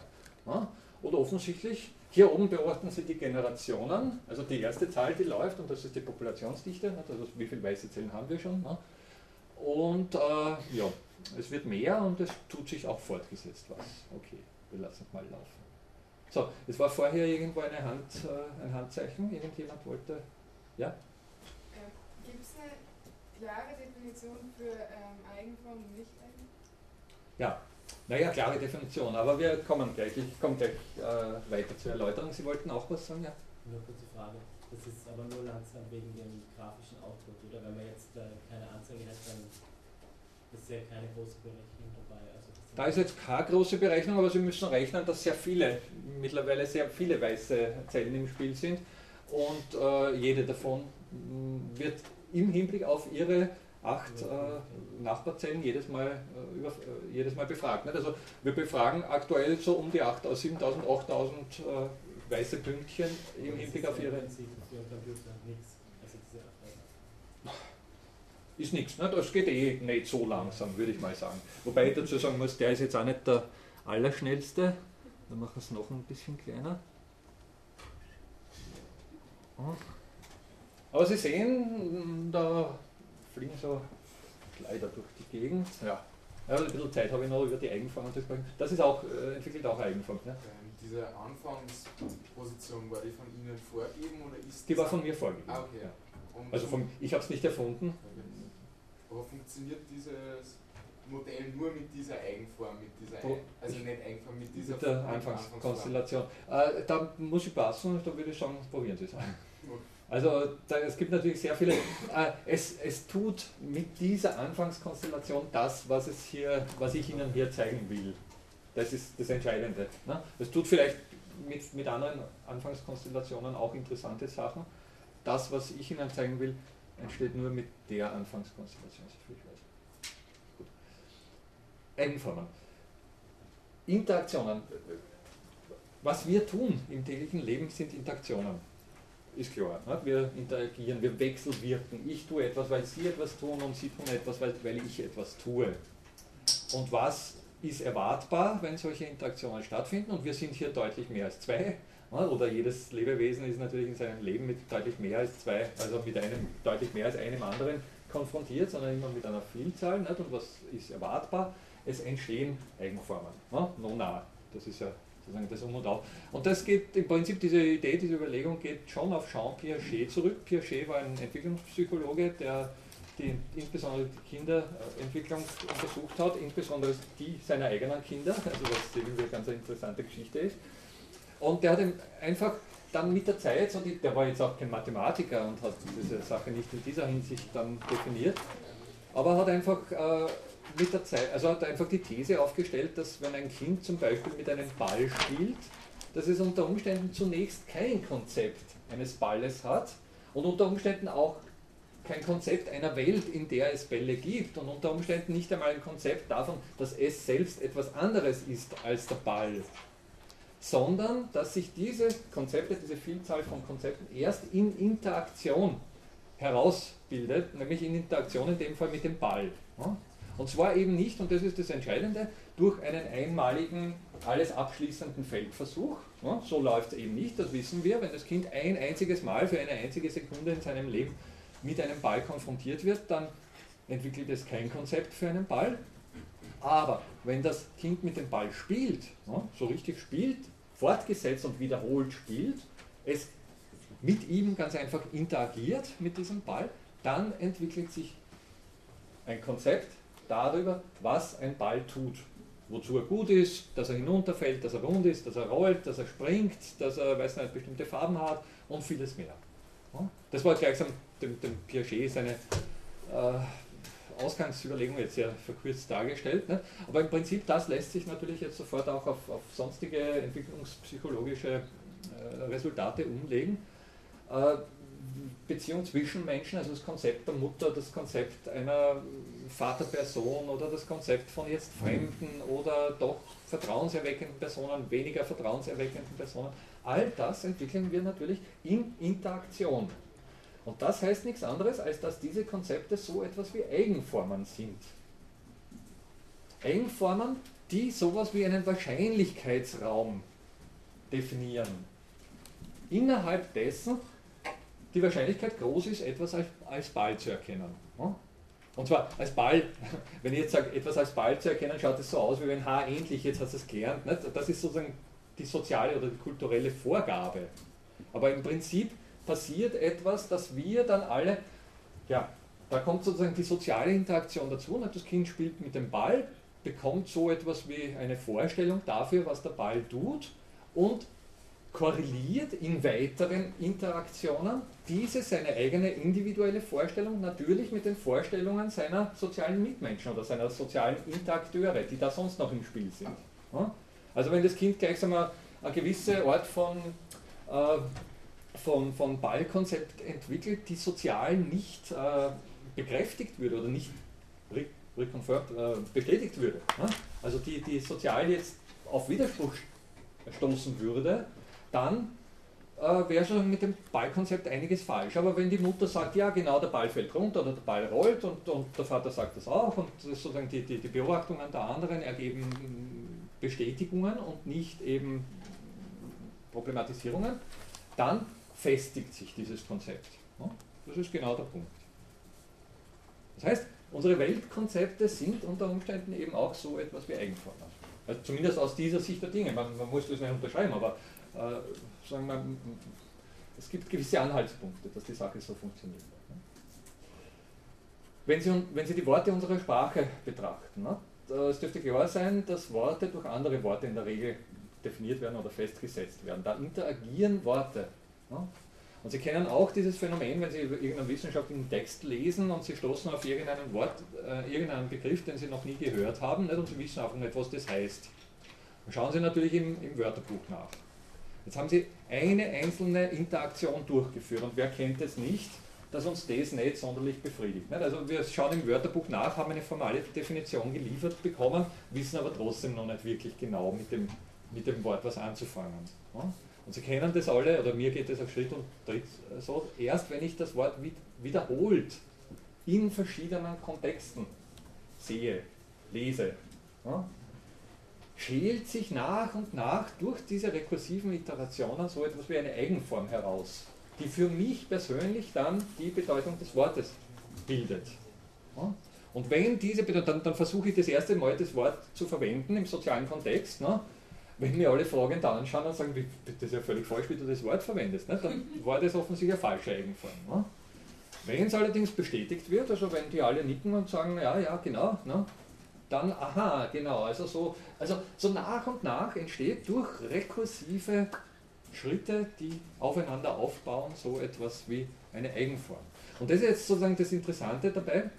Diese Eigenform ist keineswegs, das ist sozusagen das Um und Auf auch jetzt unserer äh, Welterkenntnis, Aha, es wird allmählich spannend, aber es ist noch nicht so weit.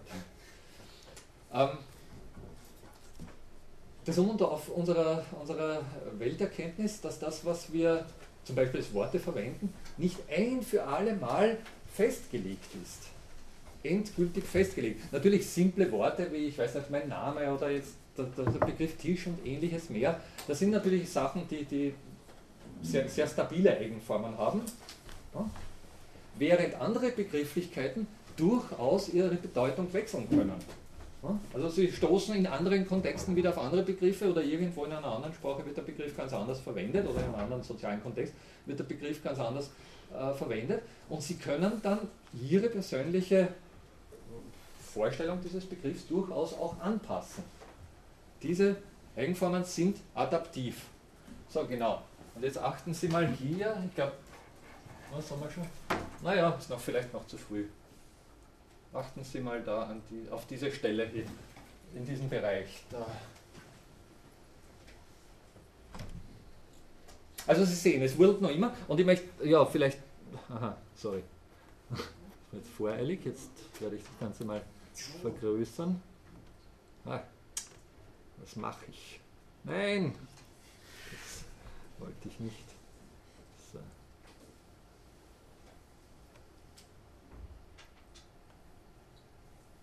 beobachten wir es, bevor ich da herumfusch, beobachten wir es noch eine Weile, bis das Phänomen deutlich wird. Sie sehen auch vielleicht, dass sich hier zum Beispiel sowas wie ein kleiner Satellit bildet, eine weitere Welt. Und das sind nach wie vor nichts anderes als Zellen, die genau das tun, was sie eben immer schon tun, auf ihre acht äh, Nachbarn zu achten und sich nach der Regel, wenn du drei Weiße in meiner Umgebung siehst und eine siebte, also wenn ich drei Weiße in meiner Umgebung oder sieben Weiße in meiner Umgebung habe, dann werde ich selbst weiß und ich bleibe weiß, wenn ich zwei oder drei in meiner Umgebung habe. Nicht? Und Umgebung sind immer die acht umgebenden Zellen, sonst passiert nichts anderes. Ähm es sollte dann. Ah, vielleicht noch, doch noch. Aber Sie sehen, also wir haben jetzt 137.000 weiße Kasteln, ne? das ist jetzt schon eine ziemliche Zahl. Und es tut sich, es fluktuiert, es ist nicht zum Stillstand gekommen. Ne? Bei Game of Life wäre man schon lange tot. Also, oder in, bei, die, da haben sie diese Blinker, ne, die nur mehr am, am, Ort gleichsam hin und her äh, vibrieren, aber sonst nichts mehr tun. Aber Sie sehen, hier werden noch immer jede Menge solche Geider äh, generiert, die wegfliegen. Und äh, das Ganze fluktuiert nach wie vor und, und es tut sich einiges. Es tut sich noch immer nicht das, was sich tun sollte.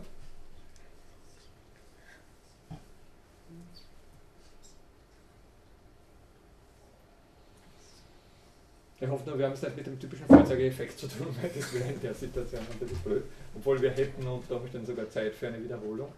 Ja, ja, grundsätzlich auch das ist ein streng determinierter Prozess. Wenn ich das jetzt bis zur Generation, eben da haben Sie 42.000 irgendwas, ne, wenn ich das jetzt wieder bis daher ablaufen lasse, haben wir ganz genau die gleiche Situation. Ja? Und zwar punktgenau. Dann ist dieses kleine Pünktchen genau wieder hier und dann ist dieses Pünktchen genau wieder hier. Ja? Das ist ein streng determiniertes System, da tut sich nichts Zufälliges. Hier haben wir sogar ein und dieselbe Ausgangssituation mit dieser komischen Figur, die Sie am Anfang gesehen haben. Sollte es dann zum Vorführeffekt kommen? Ja, weil ich jetzt reinpfuscht habe und wenn ich hier, also das ist mir hoffentlich nicht passiert, aber Sie sehen, da gibt es hm, hier oben gibt so ein kleines Tool, ein Bleistift, mit dem ich Zellen äh, setzen kann. Und wenn ich an dem ankomme und dann unabsichtlich mit dem Ding, das ich hier schlecht kontrollieren kann, mit diesem Mauspad, äh, irgendwo einen Punkt dann mache, ohne dass wir es wahrnehmen, ne, dann haben sie genau den einen kleinen Unterschied, der unter Umständen einen entscheidenden Unterschied macht. Und das Ganze verhält sich anders. Ne? Also es kann passieren, ohne dass man es selbst wahrnimmt mit dieser, mit dieser Geschichte. Deswegen ist es vielleicht günstig, nicht herumzupfuschen.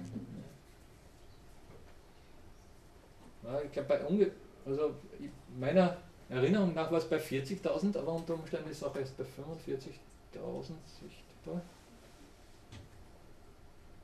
Ja, warten wir noch ein bisschen.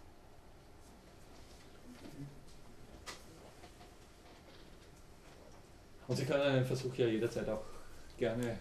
Ich, ich habe schon gesagt, ah, jetzt wird was sichtbar, glaube ich, oder?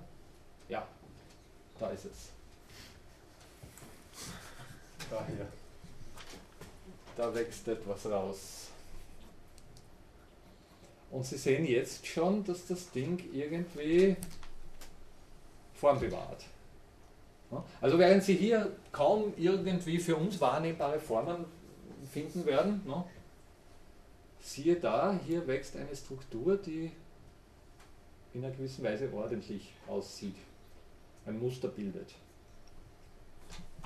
Eine Eigenform, wenn Sie so wollen.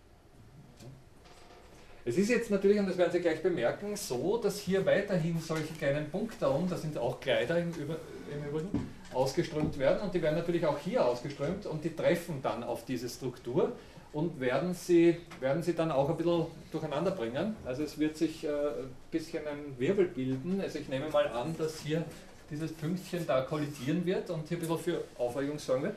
Wir werden jetzt ganz vorsichtig versuchen, das hinunterzuziehen, dass wir die weitere Entwicklung sehen. Es tut sich sonst nichts, also im oberen Bereich, äh, Sie versäumen nichts, wenn Sie äh, diesbezüglich dann schauen. Aber das Spannende ist eben, dass. Also jetzt ist schon deutlich erkennbar, ne? das ist offensichtlich geordnete, ein, ein Muster, ne? das aus einem zumindest für unsere Augen völlig ungeordneten Prozess plötzlich nach 45.000 Iterationen entstanden ist. Ne? Sie sehen, jetzt dürfte es eine Punkte da getroffen haben und jetzt gibt es da ein bisschen ein Chaos, also es gibt ein bisschen Aufruhr, was aber der Spitze selbst nichts tut und die Spitze ist das Entscheidende, die Spitze ist die ordnungsgenerierende Geschichte, die hier jetzt, wenn, wenn wir das so belassen, bis in alle Ewigkeit äh, weiter. Hat diese bestimmte Ausgangssituation einen Namen? Soviel ich weiß nicht, aber wenn Sie es nachlässt, also ich habe das Beispiel von Luke Kaufmann. Luke Kaufmann ist ein Mathematiker, äh, die, die, die, die, Publikation heißt Reflexivity and Eigenform, wenn ich es äh, recht in Erinnerung habe. Aber ich kann Ihnen gerne, wenn Sie das interessiert und, und mir Mail schicken, äh, schicke ich, beziehungsweise ich kann das auch. Sie müssen es ein bisschen runterziehen. Ja, sorry. Das ist ja, ja, ja. Also ich habe es jetzt mal bis 70.000 laufen lassen und habe nicht festgestellt, dass sich großartig was anderes tut.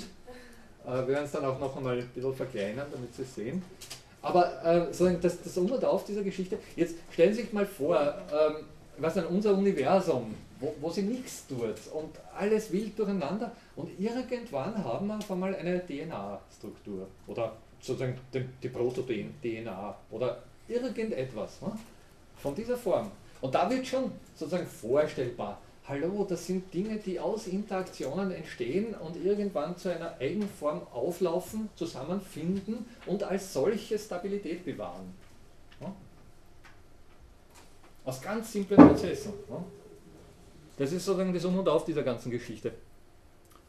Okay, also ich nehme an, Sie glauben mir, selbst auf die Gefahr hin, dass ich es jetzt verpfusch, würde ich jetzt mal vorschlagen, dass wir das noch weiter hineinzoomen, dann sehen Sie nämlich auch so ein bisschen die. Na, warte mal. Naja, typisch.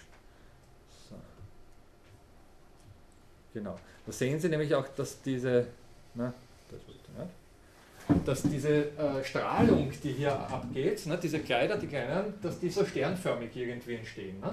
Und hier das Zapfel, also da wächst etwas hinunter. Ne? Das ist das Feine bei dem, bei dem Programm. Ich habe es Ihnen schon empfohlen, Goldi, da können Sie Experimente damit. Sie können da eben auch die, die Regeln, also diese Regel zum Beispiel, die wird auch Seven Life genannt, die Regel, nicht die, also diese, nein, ich habe es nicht aufgeschrieben. Also dieses B37-S23 äh, wird Seven Life genannt. Und Sie können da diese Regel ohne weiteres eingeben. Die ist jetzt nicht vor, also im, im Dings selbst vorgegeben. Vorgegeben ist, glaube ich, nur das Game of Life, aber Sie können es ohne weiteres dann einstellen und dann, oder jede beliebige andere. Sie können Experimente damit anstellen und, und herumspielen und Sie können es, wie gesagt, eben schön vergrößern, verkleinern und alles Mögliche damit anstellen. Und also unsere Computer stehen sowieso in der Regel die meiste Zeit ungenützt herum. Nicht? Also wenn Sie da, ich weiß nicht, mal Versuche aufstellen und, und, und sagen, okay, ich habe jetzt zwei Stunden gehe spazieren und lasse mal den Computer laufen und dann schaue ich, was da rausgekommen ist. Ne? Dann, dann, ganz nette Pastime. Bitte. Argumentiert Stephen Wolfram auch mit diesen Eigenformen oder, äh, oder wie baut Stephen Wolfram dann seine Argumentation mit diesen Zehn-Jahre-Automaten auf? Ja. In diesem New Kind of Science? Ja, also erstens mal im New Kind of Science geht es fast nur um eindimensionale äh, äh, zellulare Automaten. Zweidimensionale kommen nicht vor. Das äh, Game of Life, also dieses zweidimensionale, ist auch schon älter als das, also das ist ja in 70er Jahre vorgeschlagen worden nicht? und, und, und 80er Jahre schon recht gut erforscht. Also Wolfram hat, glaube ich, seine Forschungen irgendwann Anfang der 80er äh, als, als, als, Wunderkind äh, begonnen. Nicht? Also da ist er eher so ein Nachläufer, hat aber dann sehr systematisch eben eindimensionale äh, untersucht und hat aber, also der Begriff Eigenform stammt, so viel, so viel ich weiß, eigentlich aus den 30er Jahren oder wurde in den 30er Jahren vorgeschlagen, wurde aber dann eigentlich erst von Heinz von Förster aufgegriffen und bekannt gemacht. Heinz von Förster ist, habe ich schon erwähnt, ein Österreicher, ein, Wiener eigentlich, der emigriert ist und ja, wo jetzt gleich noch einmal einen kräftigen Seitenhieb auf die Philosophie äh, ausüben muss. Also das liegt mir einfach wirklich am Herzen. Es gibt zwei Leute in, in, in Wien, die sich äh, gleichsam der, der, des Heinz von Förster Memorials verschrieben haben. Das sind die Müller-Brüder, Albert und Karl Müller, Sie haben vielleicht von Ihnen schon gehört. Die sind beide Zeithistoriker und unterrichten auf der Zeitgeschichte. Und deswegen wird, und das ist das Interessante, meiner Meinung nach der Philosoph des 20. und vielleicht ins 21. Jahrhundert hineinreichenden Wirkung äh, nicht am Philosophie-Institut erforscht. Also das finde ich völlig grotesk. Da würde ich mal äh, sozusagen vorschlagen, dass sie kräftig auf den Putz schauen und vielleicht selbst äh, entsprechende äh, ja, Aktivitäten setzen. Wittgenstein gut und schön. Aber ja, na, gut, das ist Herzensangelegenheit. Äh, wir sind eine Welt, die von, das ist ja auch sozusagen das Um und Auf dieser ganzen Lehrveranstaltung, sozusagen Computer sind in ihrer ganzen Wirkungsmächtigkeit nicht mehr aus dieser Welt wegzudenken und auch aus der Philosophie nicht wegzudenken. Und Heinz von Förster war eben noch dazu eben ein Wiener, der gleichsam im Bereich dieser ganzen Computational Theory Grundlegendes geleistet hat. Und wirklich, also dass der hier an der Philosophie nicht wirklich gelehrt wird und nicht äh, diskutiert wird und intensiv beforscht wird, das ist meiner Meinung nach eine Schande, sage ich mal ganz offen. Aber wie gesagt, also das, das, und das, das haben wir, ha, genau, auch wissenschaftliche Paradigmen oder wissenschaftliche Lehrmeinungen oder wissenschaftliche Traditionen, was auch immer, sind natürlich etwas, das aus Interaktionen hervorgeht, in dem Fall von, von, von Interaktionen von Wissenschaftlern ja, und jetzt kulturellen Einrichtungen, akademischen Einrichtungen und viel mehr. Da sind sehr viele Wechsel, viele Parameter im Spiel ne? und damit bilden sich Eigenwerte. Ne? Und die Annahme, dass Wittgenstein das Größte ist, was, was Wien zu bieten hat, ist eben einer dieser Eigenwerte, eine Eigenform, die als solche sehr stabil ist, nach wie vor auf diesem Institut große Wirkungsmächtigkeit hat, aber nicht für alle Ewigkeit zementiert sein muss. Und das ist sozusagen das, wenn Sie wieder an, dieses, äh, an diesen Schmetterling denken, das Ding verläuft niemals haargenau in der gleichen Bahn. Und es ist auch durchaus vorstellbar, dass gewisse Parameter ins Spiel kommen, die das Ding auch wieder aus der Bahn ausbrechen lassen. Wenn Sie da irgendwas hinzunehmen, einen weiteren Parameter, dann geht es auf einmal in irgendeine Richtung ab davon. Und das kann natürlich auch jederzeit auch mit solchen akademischen Eigenwerten wie äh, der Verehrung von bestimmten Philosophen oder dem, Gebrauch von Begrifflichkeiten und viel mehr passieren. Und das ist also das, das, möchte ich mal betonen, auch wenn Sie jetzt äh, das Institut umschwenken würden auf die Verehrung von Heinz von Förster, nicht, dass das Institut dorthin bringen würde, auch das wäre ein Eigenwert, der sich unter, unter Umständen stabilisieren könnte und dann nachfolgende Generationen irgendwann mal von den Punkten sind die narrisch, da und der Heinz von Förster. Es gibt mittlerweile was, was Interessanteres in der Philosophie. Ne? An die Stelle von, von des Namens Heinz von, Förster, Heinz von Förster können Sie dann beliebige andere Namen setzen. Also, ist, ist sowas wie ein Strange Attractor. Ja? Ein Strange Attractor. Strange, natürlich. Natürlich, wir haben es nicht mit Punktattraktoren zu tun. Das ist sozusagen das Um und Auf in unserem. Wir, da sind die Interaktionen viel zu, zu reichhaltig, als dass es jemals auf so etwas wie eine punktgenaue Entsprechung hinauslaufen könnte. Oder wenn das der Fall wäre, dann wäre der, der, der Wärmetod wahrscheinlich nicht fern. Nicht? Also dann wären wir höchst unanpassungsfähige Wesen, zumindest im Hinblick auf diesen Punktattraktor, und damit äh, in einer sich verändernden Welt geliefert. Also das muss adaptiv sein, das muss beweglich bleiben. Das ist die, die Zauberei dabei. Dazwischen, zwischen diesen Sprüngen von Evolution zu Evolution, gibt es immer wieder sowas wie Stabilitäten. Und diese Stabilitäten sind die Eigenformen. Ne? Dass wir aktuell eine bestimmte Begrifflichkeit verwenden, dass wir wissen, wie wir weiß nicht, im, im akademischen Betrieb zurande kommen, nicht? dass wir wissen, es wird eine Prüfung geben und vieles mehr. Das sind solche klassischen Eigenformen. Und, und das ist das Wichtige dabei, auch wir, das wäre jetzt der Punkt gewesen, wo es selbstbezüglich wird. Ne? Das heben wir uns jetzt für die letzte Stunde, die auch ein bisschen Wiederholung äh, werden wird, ne? also vorsehen wird, äh, auf. Äh, dieser, dieser Beobachter, den ich da vorher als äh, fragwürdige äh, Entität ins Spiel gebracht habe, ne, der notwendig ist, damit überhaupt irgendwas unterschieden und bezeichnet werden kann, kann natürlich in dieser Art und Weise seinerseits als Eigenform vieler weiterer Unterscheidungsbezeichnungen betrachtet werden, die sich zirkulär bedingen. Also wo gleichsam nicht ein infiniter Regress notwendig ist, wo ein unbewegter Beweger den Anfang liefert, sondern etwas, was sich zirkulär bedingt. Wenn Sie diesbezüglich nochmal an den PageRank-Algorithmus denken, nicht Internet, da haben Sie ja sowas wie Relevanz einer Webpage dadurch, dass auch andere Webpages Relevanzen haben, die ihrerseits ihre Relevanz wieder von anderen bekommen und unter diesen anderen Webpages unter Umständen auch die erste Webpage sein kann. Auch da Interaktion, Wechselwirkung von einer Vielzahl von Einheiten, von Entitäten, die in dieser Wechselwirkung irgendwann mal sowas wie stabile Eigenformen ausbilden. Das ist gleichsam die ganze Hexerei bei dieser Geschichte. Ja, und vielleicht äh, das allerletzte Wort heute noch, noch weil sonst bleibt es irgendwie ein bisschen kontextlos stehen und ich wollte dem ein bisschen mehr Aufmerksamkeit widmen, aber das ist dann sowieso auch jetzt bei meinen eigenen äh, ja, Arbeitsbedingungen oder Arbeitsnotwendigkeiten, muss ich sagen, ein bisschen hinterangestellt worden.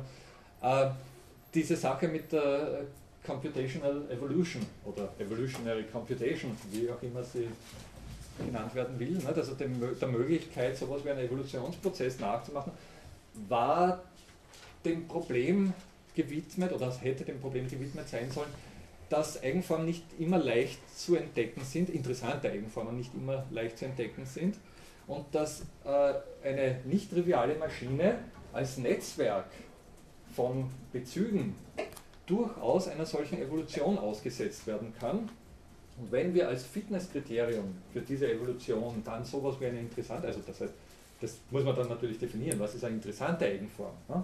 Aber wenn wir als Fitnesskriterium dann eine spannende Eigenform annehmen, dann können wir im Prinzip Computer darauf ansetzen, äh, solche, also mit Hilfe von genetischen Algorithmen dann unter Umständen ganz spannende Eigenformen auch finden, die wir selbst nicht entdecken würden, weil wir dazu die Suchmöglichkeiten oder die, wenn das unsere Suchmöglichkeiten übersteigen würde, sprich ganz einfach unser, unsere Zeit übersteigen würde, ne, die, die uns zur Verfügung steht. Ich habe ja gesagt, so genetische Algorithmen sind deswegen sehr spannend, weil sie gleichsam äh, mit einer gewissen Wahrscheinlichkeit Sachen finden, die wir nicht finden können. Na gut, Sie sehen, da tut sich nicht mehr viel und in dem Sinne tut sich auch in der heutigen Lehrveranstaltung nicht mehr viel. Ich bedanke mich für heute, wir sehen uns nächste Woche. Vielen Dank.